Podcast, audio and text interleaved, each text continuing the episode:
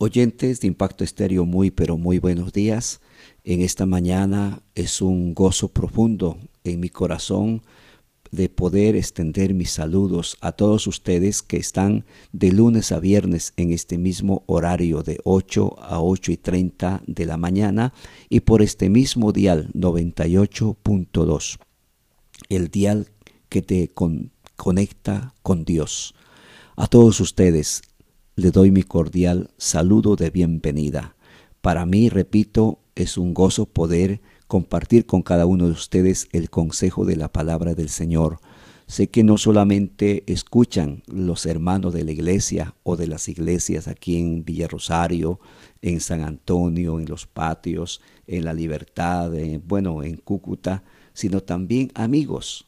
Hay amigas, hay personas que gustan de la programación de Impacto Estéreo para ustedes un Dios los bendiga. Muchísimas gracias y que ojalá pronto ustedes puedan abrir sus corazones al Señor, permitir que el Espíritu Santo obre en sus vidas y que ustedes pues puedan nacer de nuevo, hacer un pacto con Dios.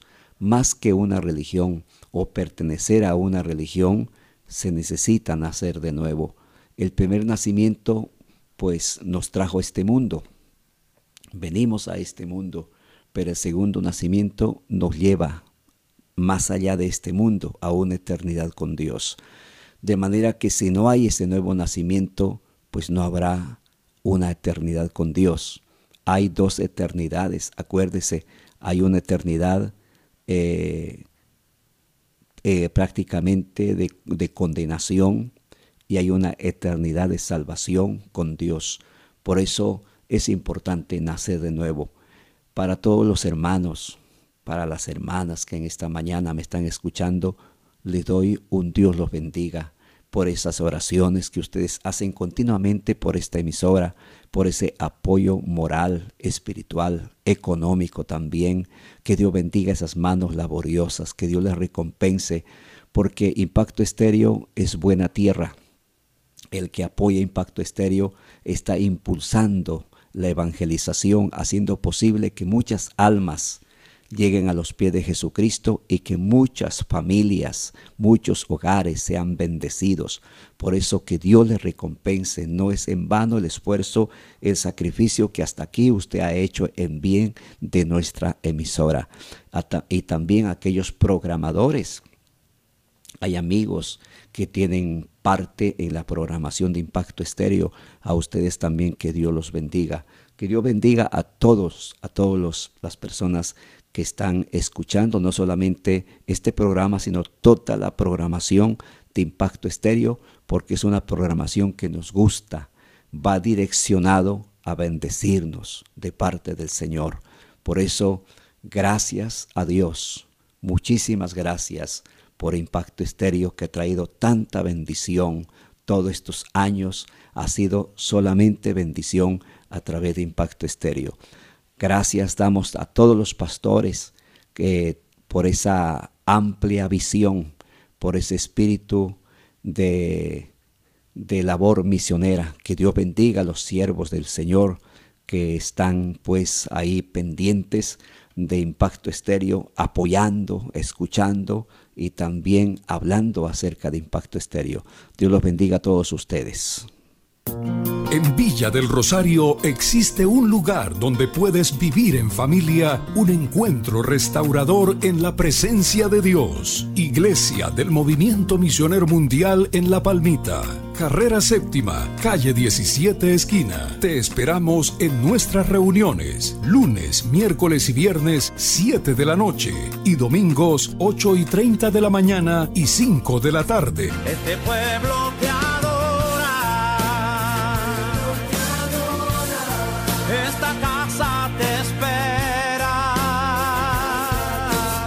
Iglesia del Movimiento Misionero Mundial en La Palmita, el sitio de encuentro para la edificación espiritual de la familia. Bueno, en esta mañana eh, quisiera pues hablar acerca de la imprudencia paternal en la crianza de los hijos. A veces cometemos errores, pero horrores que nos da pena, nos da pena con Dios y también con nuestros hijos pero podemos eh, como, como enmendar, podemos mejorar. Y por eso en esta mañana quiero compartir acerca de este, de este tema. Ahora, para ello, pues eh, yo he tomado la historia de los hijos de Rebeca e Isaac, estos dos que se unieron en matrimonio, y dice la palabra que Rebeca era estéril. Entonces, como todo matrimonio, pues la felicidad completa es que vengan hijos. Entonces Isaac quería ser papá, quería que su amada Rebeca le diera hijos, pero ella no podía dar hijos porque era estéril. Entonces, dice la palabra que oró a Jehová, se humilló ante Dios eh, para que Dios tuviera misericordia, sanara el vientre de su, de su esposa. Y Dios obró ese milagro. Dios pues la hizo fecunda. Dios permitió que ella pudiera dar a luz. Entonces el primer embarazo fue de una pareja, más bien dos, dos niños. El, el día o el momento del nacimiento, al que primero nació, lo llamaron Esaú. Y el que vino después, a ese le colocaron de nombre Jacob. Entonces hay un Esaú y Jacob. Esaú fue el, hijo mayor, primogénito. Y el hijo primogénito tenía ciertos privilegios. Dice la palabra en el capítulo 25 de Génesis, el verso 27. Y crecieron los niños, y Esaú se fue diestro en la casa. Es decir, que este hombre se inclinó por el campo, le gustó trabajar en el campo, le gustó la cacería. Eh, cuando llegaba a casa en las tardes, llegaba siempre con algo, eh, de pronto un venado, no sé, algo eh, lograba conseguir y, lo traía a casa. Dice que era hombre del campo, pero pero Jacob su hermano era varón quieto, que habitaba en tiendas. Mire que aquí hay dos, dos personas siendo hijos de un mismo padre, de una misma madre, pero pues eran diferentes. El uno le gustaba estar en, el campo, estar por ahí en cacerías, el trabajo fuera de casa, pero a otro le gustaba trabajar, pero en casa, ahí en el hogar en el hogar, estar junto con la familia. Pero los dos eran juiciosos, los dos eran trabajadores. Pero en el verso 28 dice, amó Isaac a Esaú. ¿Por qué? Porque comía de su casa, mas Rebeca amaba a Jacob. Fíjese aquí lo que nos cuenta la historia bíblica. Se convirtió Esaú en el hijo preferido de Esaú. ¿Por qué? Porque pues este muchacho descubrió los gustos de su padre, que le gustaba tal vez ciertas comidas. Entonces él, él con su talento, pues él hacía posible complacer a su padre los gustos. Entonces alcanzó el cariño, el aprecio de su padre.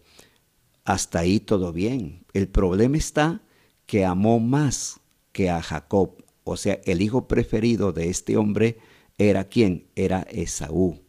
¿Por qué? Porque tenía ese talento. Jacob no tenía ese talento de cacería. Jacob no tenía pues esa inclinación al campo. De pronto no le gustaba en el, el campo. Pero, repito, le gustaba el trabajo, pero diferente que su hermano diferente, muy diferente, pero repito, juntos eran juiciosos, juntos eran trabajadores. Ahora, mientras Esaú está en el campo, trabajando, está por ahí eh, haciendo su, su, trabajo, lo que a él le gustaba hacer.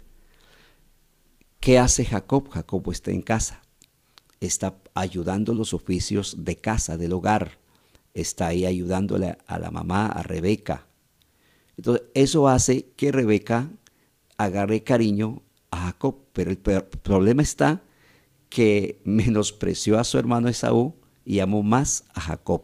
Entonces Jacob viene a ser el hijo preferido de la mamá de Rebeca. y Esaú el hijo preferido del papá de Isaac.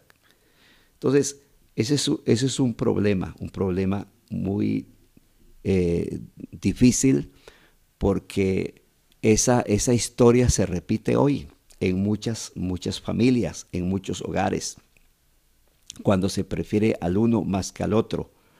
¿Por qué? Por a veces por conveniencias, por beneficios, ¿sí? Eh, ¿Qué culpa tenía Jacob, por ejemplo, de que a él no le gustaba la cacería? ¿Qué culpa tenía Esaú, que de pronto a él le gustaba la cacería, le gustaba el campo y no le gustaba quedarse en la cocina, quedarse ayudando a la mamá lavar los platos, ayudando en la cocina, picar cebolla o no sé? A él no le gustaba eso, le gustaba otra cosa. Pero yo digo, lo importante es que los dos eran juiciosos, los dos eran virtuosos, los dos tenían pues su inclinación al trabajo, los dos, repito, eran trabajadores.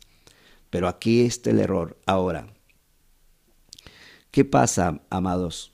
Sencillamente lo que nos muestra la bendita palabra del Señor, la palabra de Dios, eh, un poquito ya más adelante, tenemos, por ejemplo, el caso el capítulo 27 de Génesis, en el verso 4 dice, y hazme un guisado como a mí me gusta, está diciendo Isaac a su hijo Esaú, porque Isaac ya está muy anciano, siente que ya sus días aquí en la tierra se van a terminar y antes de morir, él quiere bendecir como costumbre de los patriarcas, quiere bendecir a su hijo, entonces le revela a su hijo y le dice, hazme un guisado como a mí me gusta. O sea, Esaú sabía cómo le gustaba la comidita a su papá, el guisadito que le gustaba a su padre, como a mí me gusta. Complázcame con ese guisado, con ese banquete, para yo poder bendecirlo. Y tráemelo y comeré para que yo te bendiga antes que me muera. Ahora, en el verso 5 en adelante dice, y Rebeca estaba oyendo. ¿Qué oyó, qué escuchó Rebeca a lo que su esposo le, dijo a su hijo? Entonces, ¿qué hace ella? Pues ella quería que el que recibiera la bendición patriarcal sea su preferido Jacob y no Esaú. De pronto para ella Esaú era, no sé, perezoso, bueno, no sé cómo lo calificaba a, Esaú, pero para, para su padre, Isaac, Esaú era el mejor, era el especial, el hijo preferido. Entonces él quiso bendecir, normal como de costumbre, pero entonces aquí entra la, la, la malicia, aquí entra el pecado de aquella mujer. ¿Qué hace ella? Sencillamente hay un plan, hay un plan de engañar. Vamos a engañar a su padre. Mire lo, mire lo que, lo que está influenciando, lo que está transmitiendo Rebeca a su hijo Jacob. Jacob, él es inocente. Jacob es un hombre quieto, un hombre tranquilo, pero la mamá le está enseñando, le dice, mire, vamos a hacer algo.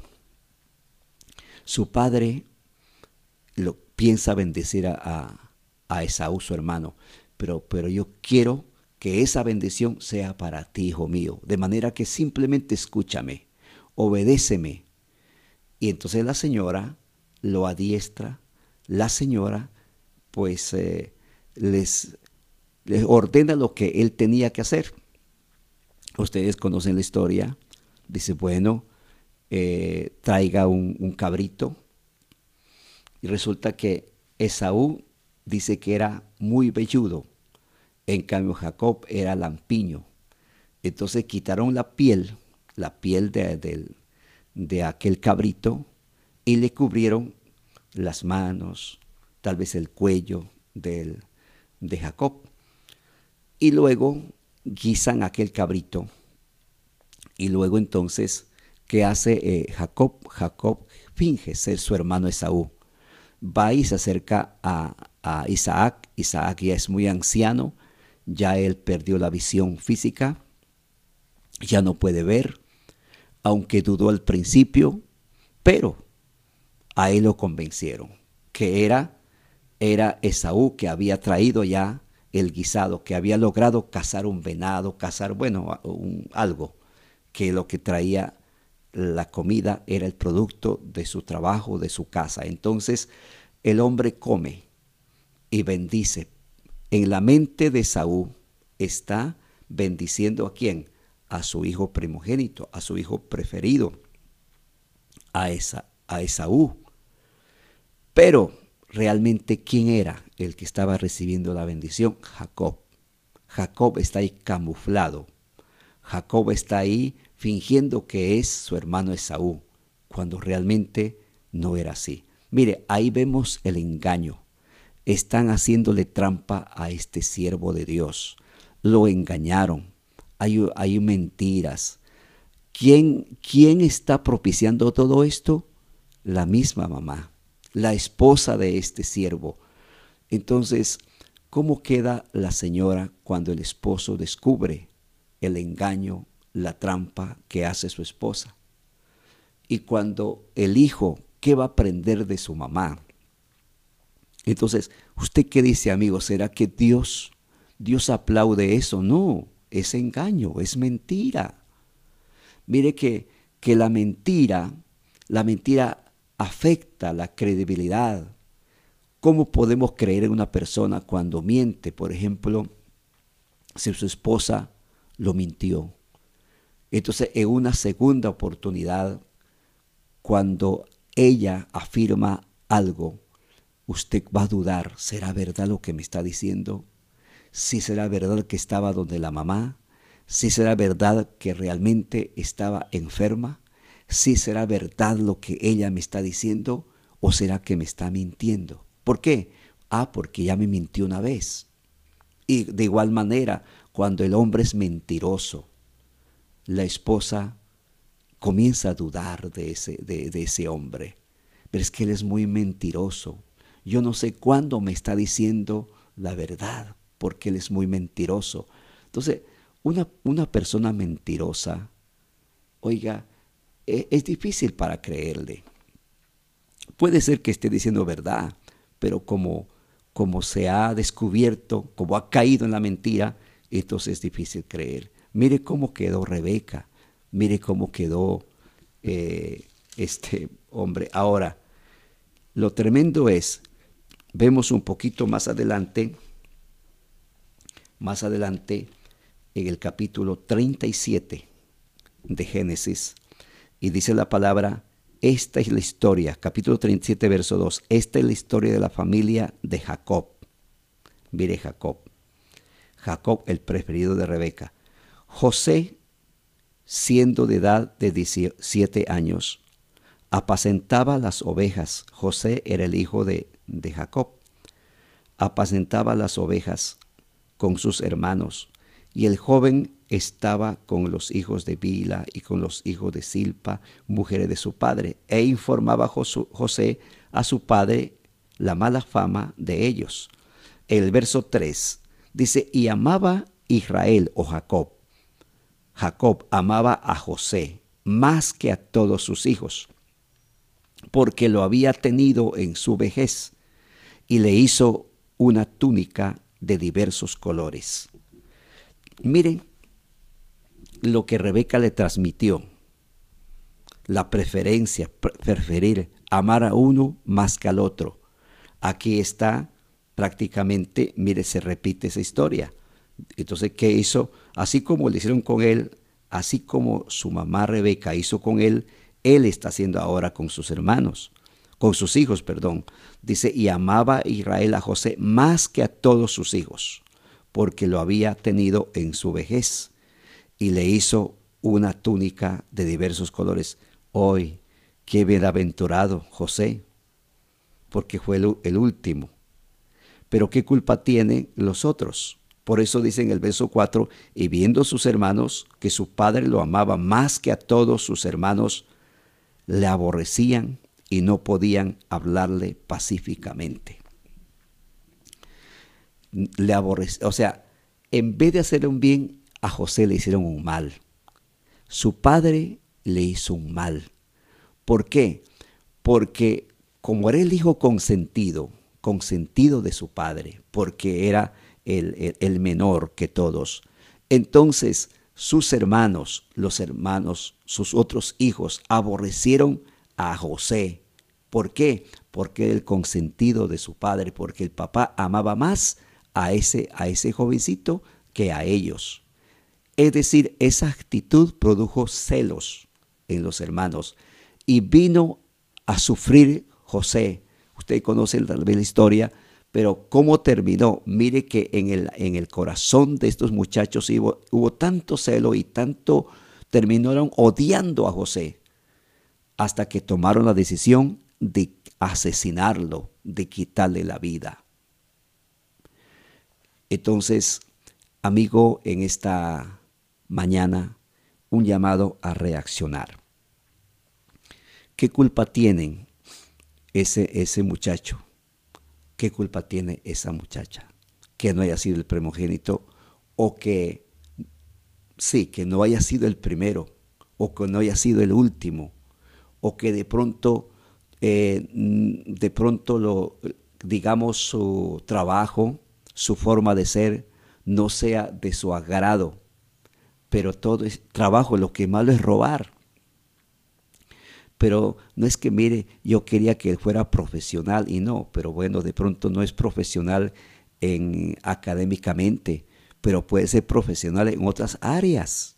De todas maneras, lo importante es que sea trabajador, lo importante es que sea juicioso, porque cuando hay esas preferencias, realmente ellos van a sufrir. Usted va a ser culpable de que ellos estén en continuas peleas. ¿Sabe qué dijo Esaú cuando se enteró de que su hermano le había robado, le había quitado la bendición que a él le pertenecía? Esaú dijo, llegará el día del luto de mi padre, es decir, cuando mi padre Isaac muera, entonces yo voy a hacer venganza de mi hermano Jacob. ¿Qué es lo que tramó el hombre? Asesinarlo. Lo que pasa es que Dios intervino, Dios hizo un milagro, Dios sanó ese corazón de Esaú para que no cometiera ese crimen. Pero muchos, en muchas familias, los hijos se odian, entre hermanos se odian, pero a veces el culpable son los padres. ¿Por qué? Porque el papá prefiere más a uno que a otro. Todos son hijos. Mire que la Biblia dice que Dios hace salir el sol sobre buenos y malos. Dios nos ama a todos por igual nos da igual oportunidades. Si usted de pronto hoy estás caído, descarriado, o está de pronto sufriendo, estás por ahí atado a vicios, estás viviendo una vida miserable, Dios no es culpable. Dios no es culpable. Así como Dios a mí me dio la oportunidad, porque yo también estaba caído, yo también era un vicioso, yo también estaba viviendo muy mal. Sufrí bastante, sufrí hambre, estuve en la calle. Bueno, hay tantas cosas, el testimonio es terrible, pero mire, a mí Dios me dio oportunidad y yo eché mano de esa oportunidad. Tú también lo puedes hacer. Cerca de su casa, cerca de ti, hay tal vez una iglesia algún familiar es cristiano, eres consciente, mire que Dios ha permitido que veas con tus propios ojos el poder del Evangelio, cómo Dios cambió a ese drogadito, cómo Dios cambió a ese borracho, cómo Dios cambió a ese asesino, cómo Dios cambió a esa lesbiana, a ese homosexual, cómo Dios cambió a esa, a esa mujer que estaba en la prostitución. Oiga, Dios puede cambiar tu alma, puede cambiar tu vida, puede transformarte entonces, Dios es un Dios bueno, un Dios de misericordia. Y usted, padre de familia, por favor, miremos como Dios mira, mira a sus hijos. Son nuestros hijos, nuestra sangre. No tenemos por qué preferir al uno más que al otro. A veces eh, usted de pronto estaba esperando de que su esposa diera un, un niño una niña, o de pronto dos varones. De pronto la, la esposa decía, no, yo quiero que sean niñas. De todas maneras, son hijos, sea niño, sea niña, pero son nuestros hijos. A veces eh, nacen los niños ya despreciados o la niña despreciada. ¿Por qué? Porque de pronto la expectativa no era de que venga otro, otra niña, sino un varoncito, pero no llegó el varón, pero llegó una niña. ¿Qué culpa? ¿Qué culpa tiene ella? ¿Qué culpa tiene esa criatura? Entonces, yo creo que es un momento para reflexionar, para decirle al Señor que nos perdone, para decir al Señor que tenga misericordia y que podamos obrar con justicia y que podamos amar a todos por igual. Amado Dios, en esta mañana te doy muchísimas gracias por darnos la oportunidad de compartir esta palabra, de meditar en esta palabra, Dios mío, que tú nos has dejado para que aprendamos y no caigamos donde muchos han caído.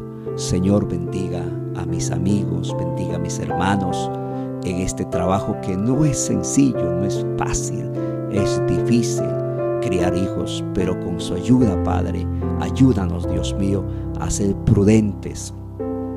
Ayúdanos, Dios del cielo, a poder amar a nuestros hijos de todo corazón, con sinceridad. Guárdanos, Dios mío, de ser imprudentes, de despreciar a nuestros hijos, de menospreciarlo por alguna eh, deficiencia en ellos. Señor, gracias por la oportunidad que tú nos das. Amén.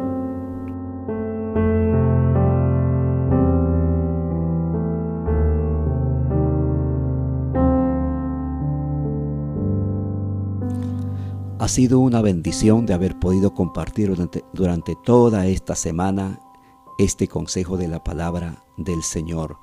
Si el Señor no ha venido la próxima semana, bueno, eh, tendremos nuevamente nuestro, nuestro espacio de familia, hogar y algo más.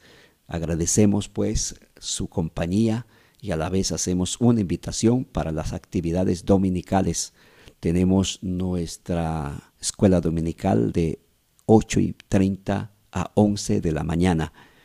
Iglesia Movimiento Misionero Mundial en el barrio La Palmita, carrera séptima con calle 17, ahí en toda la esquina. Ahí estamos desde el año de 1990, estamos ahí ubicados para la gloria del Señor. Y también tenemos un culto especial en las horas de la tarde, de 5 a 7 de la noche. Un culto glorioso donde todos ustedes, amigos, están invitados y los hermanos, naturalmente, somos los anfitriones, estaremos ahí, somos de casa. Así que a todos ustedes, que el Señor los bendiga grandemente. Amén.